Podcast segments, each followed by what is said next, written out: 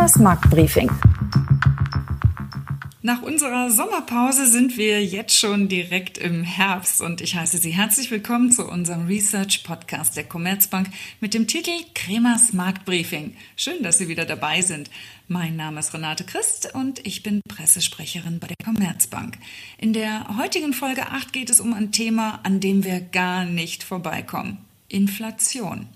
Warum sie so hoch ist, wie es weitergeht und wie die EZB gegensteuern kann, darüber spreche ich nun mit Dr. Jörg Kremer, Chefvolkswirt der Commerzbank. Guten Tag, Herr Kremer. Ja, guten Tag, Frau Christ. Herr Kremer, die Inflation in Deutschland liegt derzeit bei 4,5 Prozent. Damit erleben wir den höchsten Kaufkraftverlust seit 28 Jahren. Das EZB-Inflationsziel von maximal 2 Prozent ist damit deutlich gerissen. Was sind die Gründe dafür? Ja, da gibt es mehrere Gründe. Zum Beispiel die Mehrwertsteuer in Deutschland, die ja zwischenzeitlich gesenkt worden war, aber dann wieder angehoben worden ist. Das ist ein Faktor. Dann die CO2-Abgabe, die am Jahresanfang zum ersten Mal erhoben worden war, hat natürlich die Preise getrieben. Ganz wichtig natürlich die Energie, Benzin, Diesel, Heizöl, alles ist massiv teurer geworden. Ja, und natürlich die Materialengpässe, unter denen die Unternehmen leiden, die haben natürlich diese Kosten auch schon zum Teil weitergegeben an die Konsumenten. Also es sind mehrere Gründe, die da zusammenkommen, warum die Inflation derzeit so hoch ist. Haben wir denn mit einer Inflationsrate von derzeit 4,5 Prozent schon das Ende der Fahnenstange erreicht?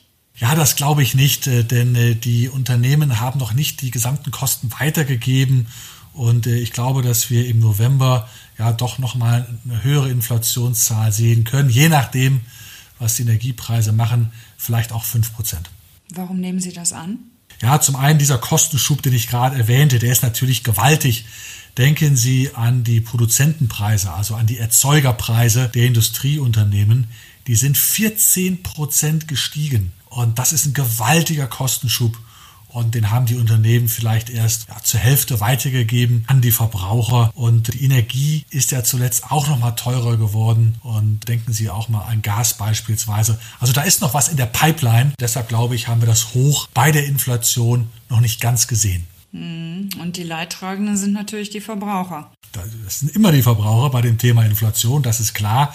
Die Löhne in diesem Jahr steigen vielleicht um ein Viertel, anderthalb Prozent nur. Die Inflation im Durchschnitt dieses Jahres doppelt so hoch mit drei Prozent. Also die Inflation frisst in diesem Jahr das magere Lohnplus komplett auf. Und jetzt sagt die EZB, sie müsste nicht eingreifen, weil vor allem Sonderfaktoren für den Anstieg der Inflation verantwortlich seien. Und die würden nach Jahresende wieder abklingen. Sehen Sie das genauso wie die EZB? Naja, ich glaube ja nicht alles, was die EZB uns sagt, aber mit den Sonderfaktoren, da ist natürlich einiges dran. Denken Sie nur an die zwischenzeitliche Senkung und Erhöhung der Mehrwertsteuer. Die hatte zur Jahresmitte die Inflationsrate in Deutschland um 0,8 Prozentpunkte nach oben geschoben oder die CO2-Abgabe um 0,4 Prozentpunkte die Inflation erhöht. Naja, und das fällt ja schon mal per Definition dann nach der Jahreswende weg. Das, das kann ich nicht einfach übersehen. Da hat die EZB schon Argumente. Aber das sind ja eher technische Faktoren. Was ist denn mit den Materialengpässen in der Industrie? Lieferketten funktionieren nicht mehr. Und zuerst haben wir den Materialmangel ja in der Bauwirtschaft gemerkt. Jetzt werden sogar Autoproduktionen aufgrund von Chipmangel ausgesetzt. Die gestiegenen Rohstoff- und Materialpreise heizen die Inflation ja auch zusätzlich an. Wann ist hier wieder von einer Normalisierung auszugehen? Ja, man muss sich erstmal klar machen, dass die stark steigenden Materialkosten, die haben eine Menge mit Corona zu tun. Denn Corona hat ja dazu geführt, dass wir einen Lockdown hatten. Und im Lockdown konnten die Menschen nicht mehr so gut Dienstleistungen nachfragen. Sie konnten teilweise überhaupt nicht mehr in Urlaub fahren. Und dann haben sie eben ihr Geld ausgegeben, nicht mehr für Dienstleistungen, sondern für Waren. Sie sind beispielsweise in die Baumärkte gegangen und haben danach dann ihre Wohnung, ihre Häuser renoviert. Das heißt, wir hatten einen unglaublich starken Anstieg der Nachfrage nach Waren. Ganz ausgeprägt in Amerika. Dort haben die Konsumenten seit Ausbruch von Corona 5% mehr ausgegeben, nachgefragt an Waren. Und da kam die Industrie überhaupt nicht mit, ihre Produktion entsprechend stark anzuheben, weil solche Nachfragezuwächse sehen sie sonst nur über fünf, sechs Jahre. Aber Corona wird ja wieder abebben. Im nächsten Frühjahr, im Frühsommer. Es wird langsam auch wegen der Impfungen dann zunehmend seinen Schrecken verlieren. Und dann werden die Konsumenten ihr, ihr Verhalten wieder normalisieren. Dann wird die Nachfrage wieder zurückgehen, weg von den Gütern hin zu den Dienstleistungen. Und dann wird diese Übernachfrage, diese inflationstreibende Übernachfrage nach den Waren, die wird zurückgehen. Und dann wird sich auch die Inflation dann im, im Frühjahr, im Frühsommer von der Seite her wieder normalisieren. Gut, das war jetzt der Blick auf die Materialkosten. Wie schaut es denn bei den hohen Energiekosten aus, die wir gerade haben? Also an der Tankstelle reibt man sich ja die Augen. Ja, das äh, geht mir auch so. Ich habe äh, zum ersten Mal in meinem Leben für eine Dieselfüllung 100 Euro bezahlt. Ich muss natürlich zugeben, dass der Tank fast leer war. Und von daher weiß ich das. Also das ist natürlich ein gewaltiger Inflationstreiber. Ohne die gestiegenen Energiekosten wäre die Inflation in Deutschland ein Prozentpunkt niedriger. Aber Sie müssen ja auch sehen, wegen der Erholung der Wirtschaft ist die Nachfrage nach Öl unerwartet kräftig gestiegen seit dem Ende des Lockdowns. Und da ist die OPEC nicht ganz ja, hinterhergekommen, beziehungsweise wollte ihre Produktion nicht äh, ja, ausreichend steigern. Aber früher oder später wird die Disziplin der OPEC wieder Risse bekommen, dann werden sie mehr produzieren, um ihre Staatshaushalte, die Löcher dort wieder zu füllen. Und dann denke ich, äh, wird zumindest der Anstieg der Ölpreise vorbei sein. Und das reicht ja schon aus, dass dieser Inflationstreiber wegfällt. Droht uns denn jetzt nicht ein Aufschaukelungseffekt zwischen Lohn- und Preiserhöhungen und damit eine weitere Erhöhung der Inflation? also durch eine Lohnpreisspirale? Ja, ich, ich verstehe Ihre Sorgen schon. Also die Inflation steigt und dann reagieren die Gewerkschaften, vereinbaren höhere Lohnabschlüsse, die, die Arbeitskosten ziehen an, ja, und dann sehen die Unternehmen das und dann erhöhen sie ihrerseits wieder ihre Absatzpreise, die Löhne steigen stärker. Also so eine Aufwärtsspirale hatten wir ja schon mal gehabt in den 70er Jahren. Und kommt die jetzt wieder? Ja, ich glaube, zumindest in diesem Jahr und im kommenden Jahr glaube ich das nicht. Wir hatten ja im Frühjahr in Deutschland in der Elektro- und äh, Metallindustrie einen sehr, sehr moderaten Abschluss, der sich aufs Jahr hochgerechnet so schätzungsweise auf äh, ein, ein Viertel Prozent so bewegt hat. Zuletzt waren die Abschlüsse im Großeinzelhandel im äh, Landesdienst Hessen etwas höher und ich glaube auch, dass im kommenden Jahr die Neuabschlüsse bei, also bei auslaufenden Tarifverträgen höher liegen, vielleicht zwischen 2 und 3 Prozent. Aber im kommenden Jahr laufen ungewöhnlich wenig Tarifverträge aus, sodass der gesamtwirtschaftliche Lohnanstieg trotz höherer Neuabschlüsse eher bei nur 2 Prozent liegen wird. Also nein, das ist zu wenig, um schon äh, eine Lohnpreisspirale in Gang zu setzen, zumindest im kommenden Jahr. Aber Sie sagten ja bereits, dass die Inflation im November auf 5% steigen könnte, die Rate aber zu Beginn des nächsten Jahres wieder sinken wird. Können wir uns damit zurücklehnen? Also nein, das glaube ich nicht. Also, denn ich erwarte, dass wir in ein paar Jahren ein echtes Inflationsproblem bekommen und nicht nur ja, diesen Inflationsbuckel, den wir momentan erleben. Und was meinen Sie genau mit einem echten Inflationsproblem? Ja, mit einem echten Inflationsproblem, damit meine ich ein dauerhaftes Inflationsproblem, also mehrere Jahre mit vergleichsweise hohen Inflationsraten. Und ich rechne damit, weil Corona hat ja schon was verändert. Corona hat den Menschen klargemacht, dass der Staat schon wichtig ist.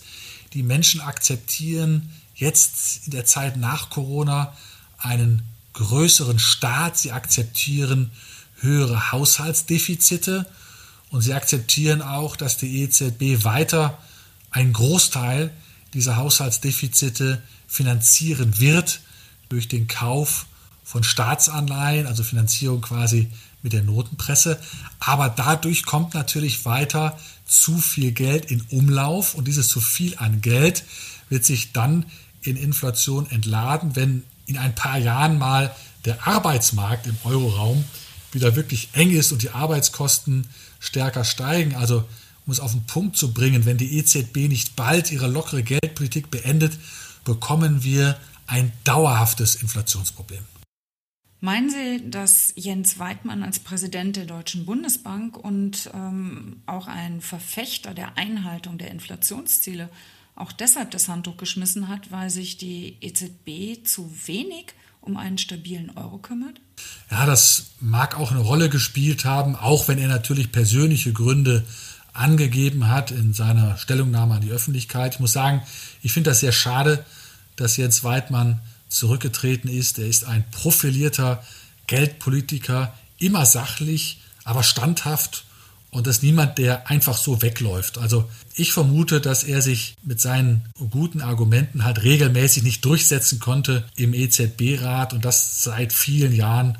Und das hat sicherlich eine Rolle gespielt bei seinem Entschluss, jetzt nach zehn Jahren zurückzutreten vom Amt des Bundesbankpräsidenten. Und dann nochmal zur lockeren Geldpolitik. Ähm, die spricht ja sehr deutlich für mehr Inflation. Man liest aber auch häufig von weiteren Faktoren, also wie zum Beispiel dem Handelskrieg zwischen den USA und China. Ist das auch zukünftig noch ein Thema? Ja, absolut. Das ist ein riesiges Thema.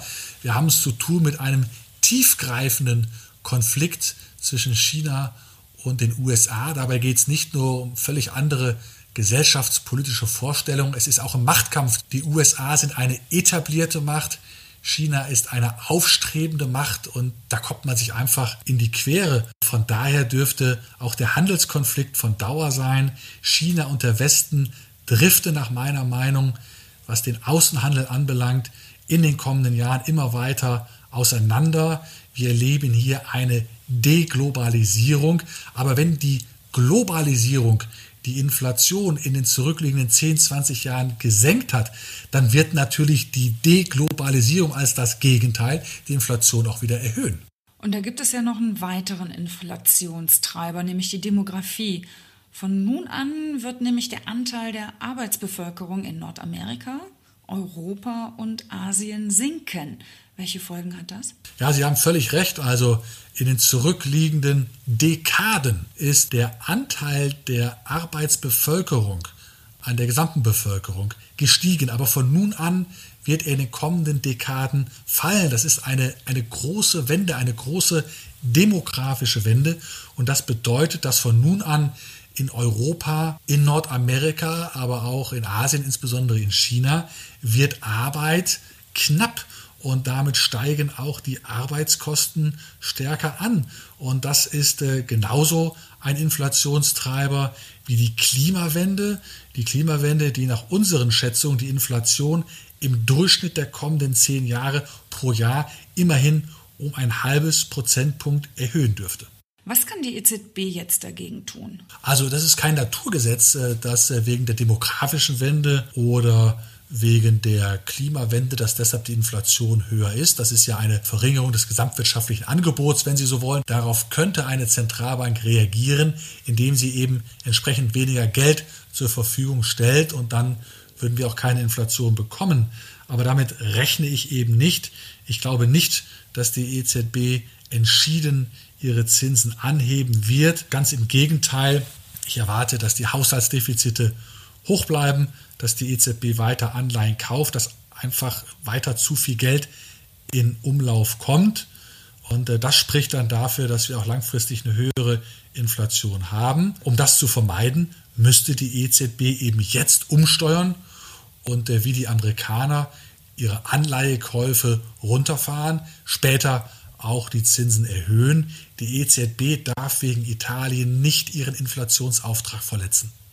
Apropos Inflationsauftrag, wird sie das tun? Wird die EZB Ihrer Meinung nach gegensteuern? Also ich würde es mir ja wünschen, ich habe es ja gesagt, aber ich prognostiziere nicht, dass die EZB ihre Geldpolitik massiv ändert. Und äh, das ist ja auch der Grund, warum ich in ein paar Jahren mit einem deutlichen Inflationsproblem im Euroraum rechne. Also mit einem anhaltenden Inflationsproblem. Was ist Ihnen am Ende noch wichtig festzuhalten?